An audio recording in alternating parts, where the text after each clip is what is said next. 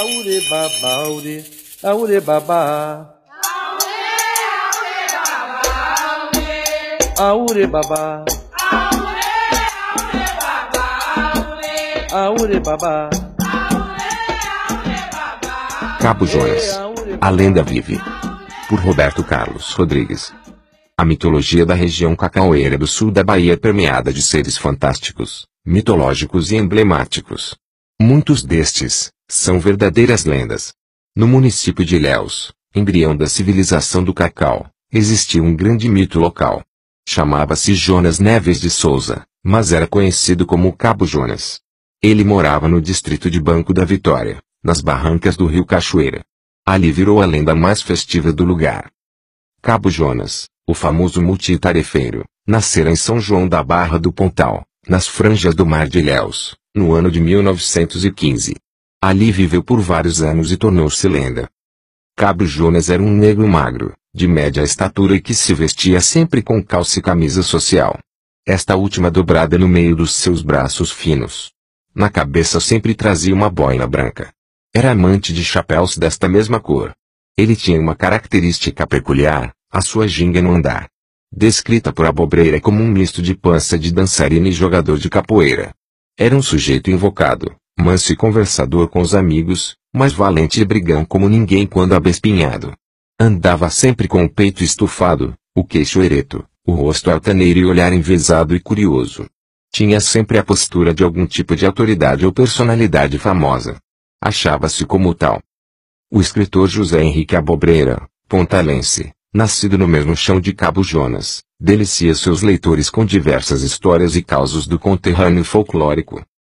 Outro escritor e historiador José Rezende Mendonça, descreve na sua magnífica obra sobre a historicidade do Pontal, a figura marcante e cultural de Cabo Jonas na vida desse bairro ilhense, no meio do século XX. Ambos escribas e conterrâneos de Cabo Jonas citam ele era famoso em toda a região cacaueira, e não apenas no Pontal e no Banco da Vitória, onde mudara no final da década de 60. Isso porque, como cita a Bobreira, Jonas era um eclético ser humano, Trabalhou, quando jovem, como marujo das lanchas que faziam as travessias entre o centro de Ilhéus e o Pontal. Essas embarcações chamavam-se besouros.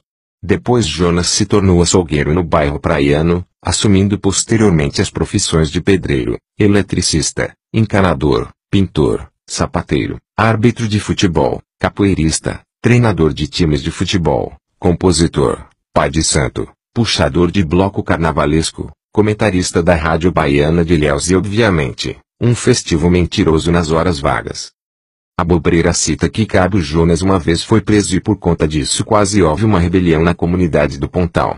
Diz o escritor que o Jonas brigou com um soldado que furara a bola dos meninos que jogavam futebol nas ruas de areia do Pontal. Na briga, Cabo Jonas, capoeirista nato e briguento famoso na região, deu umas rasteiras no soldado, que depois de várias quedas e arranhões, recorreu ao revólver e atirou em nossa personagem.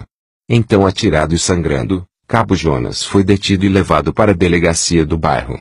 Em menos de meia hora a delegacia estava cercada por uma multidão e não demorou. Alguns militares da aeronáutica foram soltar o amigo carismático. Dizem que Cabo Jonas saiu da delegacia nos braços do povo e desfilou como herói pelas ruas do velho Pontal. Levado depois para o Hospital São José, onde retirou a bala que ficara alojada em uma das suas pernas. Ele era conhecido pelo apelido de Cabo Jonas, por ter trabalhado na construção do aeroporto do Pontal, onde atingira o cargo de cabo de turma na obra. Devido sua livre relação com os militares da aeronáutica, se auto-intitulava Cabo da Força Aérea Brasileira, sem jamais ter alcançado esta patente. Quando saiu da obra o apelido o acompanhou até o final da sua vida. Dizia-se que Cabo Jonas andava nas ruas de Ilhéus com uma carteira com o símbolo militar da aeronáutica e muita gente acreditava que ele era da reserva deste ministério. Por conta disso não pagava passagem em ônibus, entradas em circos, cinemas, festas, shows etc. Por vários anos o bloco carnavalesco Nego Gege, comandado por Cabo Jonas, animou os carnavais de Ilhéus e do Pontal. Este bloco era também conhecido como os Pauzinhos. Isso por conta da dança afro chamada de maculelé que se exibiam. Quando se mudou para o Banco da Vitória, Cabo Jonas comandou também nesta localidade dois blocos carnavalescos, sendo o Mini Congo e o Afoxé de Dona Eunice Santos. Por certo, No último cinquentenário do século XX, Cabo Jonas era uma das pessoas mais conhecidas na cidade de Ilhéus. Tinha amizades com altas autoridades locais como juízes, promotores, delegados e militares de todas as fardas e patentes. Era amigo de médicos, advogados, professores, engenheiros e principalmente políticos. Quando estava no meio dessa gente importante e grão fina, Cabo Jonas, para mostrar intimidade, chamava-os de Neném. Doutor Neném, Juiz Neném. E por aí ia. Dos mais humildes pescadores até as verdadeiras autoridades ilhenses, todos adoravam ouvir as lorotas contadas por Cabo Jonas e principalmente admiravam seu otimismo com a vida. Mesmo diante de algumas dificuldades financeiras Cabo Jonas nunca fraquejava nem choramingava. Sempre estava otimista e alegre. Só Deus e ele sabem como. Cabo Jonas era casado com Valdete Silva, quem ele chamava carinhosamente de Detinha. Tinha cinco filhos sendo, Valdelice, Edinha, Teco, Bira e Cio. Altamente criativo, Cabo Jonas inventava histórias fabulosas e deliciosas mentiras que eram contadas para seus tantos amigos e, em poucos dias estas lorotas estavam alastradas pelos quatro cantos da cidade de Ilhéus. Quiçá do estado da Bahia. Ele era conhecido como o imbatível mentiroso de Ilhéus. O maior de todos. Vencer até concursos locais desta modalidade artística. Há quem afirme que se o humorista cearense Chico Anísio tivesse conhecido Cabo Jonas, o personagem Pantaleão teria recebido outro nome. A Bobreira conta que Cabo Jonas dizia que uma vez ele perseguiu pelas ruas do Pontal um ladrão que tentara invadir sua casa. Aportado de uma submetralhadora que recebera de presente dos seus colegas da aeronáutica, Jonas encurralou o ladrão fugitivo e nas imediações do muro do aeroporto de Ilhéus, deu uma rajada nas paredes, onde se escreveu a balas, Pare senão eu lhe atiro para matar. Ao ler o aviso escrito com as balas em sua frente o ladrão estancou e se entregou à autoridade armada. Em Banco da Vitória inúmeras eram as histórias e mentiras de Cabo Jonas. Dizia o puxador de bloco carnavalesco que uma vez tinha entalhado um peixe na madeira. A obra ficou tão perfeita que ele colocou o peixe para secar no telhado da sua casa e na manhã seguinte descobriu que seu gato tinha comido o peixe, deixando somente as espinhas e a cabeça intactas. Outra das suas lorotas preferidas era do disco do Roberto Carlos, que Dona Betinha sua esposa tanto adorava e ouvia dia e noite. Todos os dias.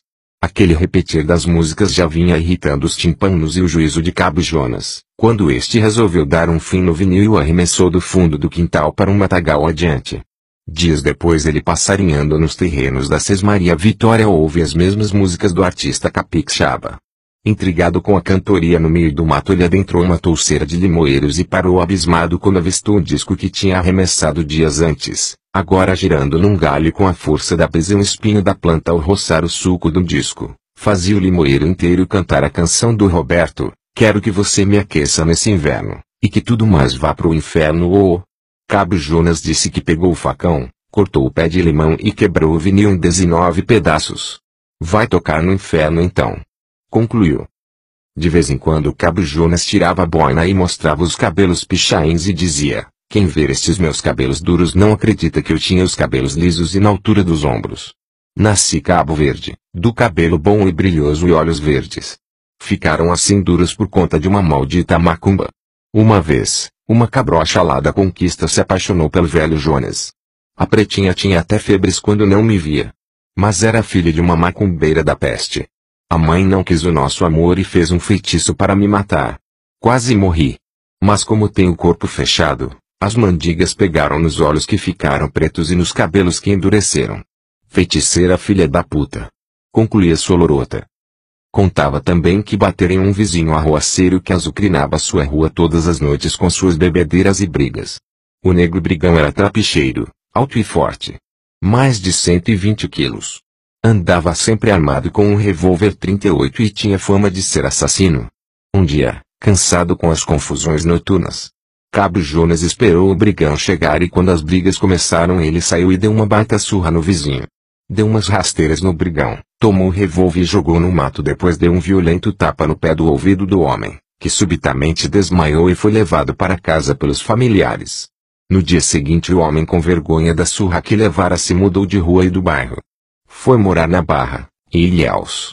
Onde, até hoje, Ao ouvir os sinos da igreja tocarem já sai correndo feito louco pensando que Cabo Jonas lhe espreita nas esquinas.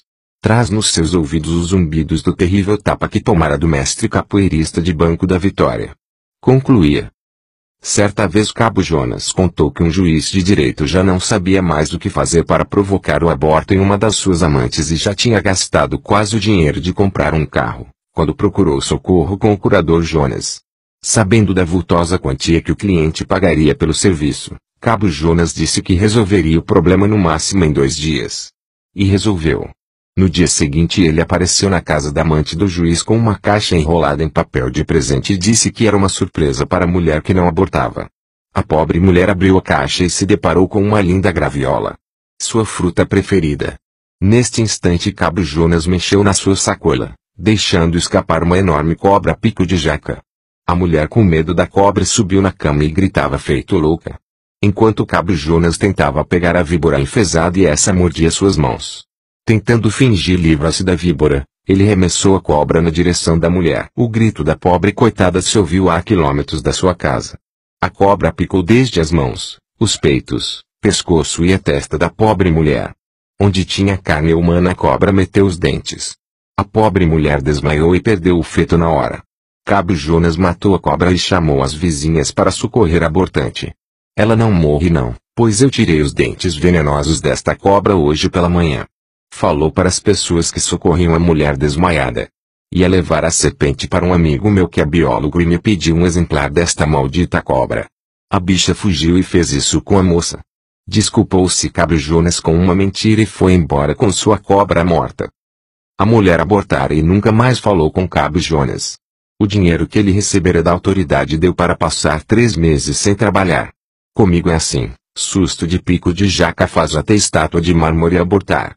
Se glorificava um mentiroso, isso porque nada disso nunca aconteceu de verdade. Era apenas mais um fruto da sua fértil imaginação.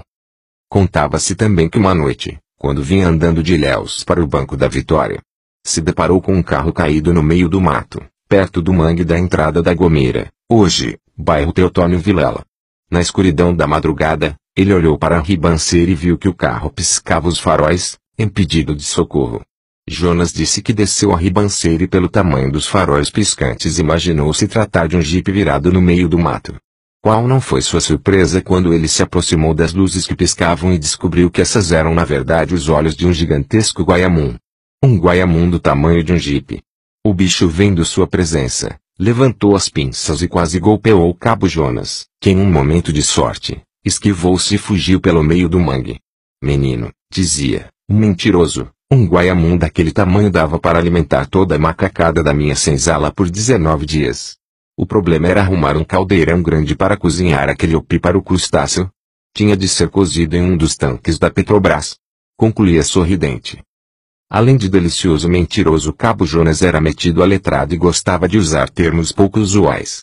Uma vez ele foi pintar o escritório de um famoso advogado ilhense e de tanto ouvir o linguajar do seu cliente, se apropriou de algumas frases que o profissional usava constantemente nas suas conversas.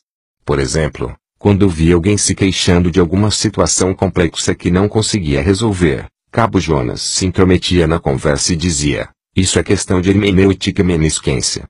Obviamente, o interlocutor perguntava o que se tratavam aqueles termos jocosos e então Jonas dizia orgulhosamente, hermenêutica significa interpretação filosófica. Jaminesquência significa ato de enrolar, colocar empecilhos. Depois concluía seriamente sua explicação acadêmica, tem de fazer como eu faço. Ter o hábito e o prazer pela leitura do dicionário da língua portuguesa. Leia o pai dos burros duas vezes por dia, todos os dias. Apenas mentia. Além de prolixo erudito da língua portuguesa, Cabo Jonas gostava de falar algumas frases em inglês, que aprendera no antigo porto de Ilhéus, como por exemplos, come back, let's go, podem voltar, vamos, what time is it, que horas são? Ou ainda, what anicidade, que dia bonito. Além do idioma inglês, Cabo Jonas dizia ser profundo conhecedor do dialeto iorubá. Mas vamos deixar isso pra lá. De mentiras em mentiras, de histórias em histórias, Cabo Jonas entrou definitivamente para o rol das lendas de Banco da Vitória e do Pontal. Vive até hoje em nossas boas memórias. Cabo Jonas tinha uma energia positiva e entusiasmo para tudo na vida. Perto dele, as dificuldades se dissipavam e em suas histórias havia sempre um final feliz, alegre e surpreendentemente grandioso. Ele era realmente um ser humano extraordinário, iluminado e bondoso. Cabo Jonas faleceu em 29 de julho de 2000. Tinha 85 anos de idade. Era uma sexta-feira. Foi sepultado no dia seguinte no cemitério de Banco da Vitória. Este foi um triste dia para o povo daquela comunidade. Cabo Jonas foi para o além, mas ficou, com sua alegria e fabulosa inventividade para sempre em nossos corações. Todas as lembranças que temos de Cabo Jonas são alegres, festivas e humanitárias. Para os saudosistas do Pontal e os amantes nostálgicos de Banco da Vitória, Cabo Jonas é lenda eterna. Isso sim, é uma verdade verdadeira. A Severo. Banco da Vitória, agosto de 2018.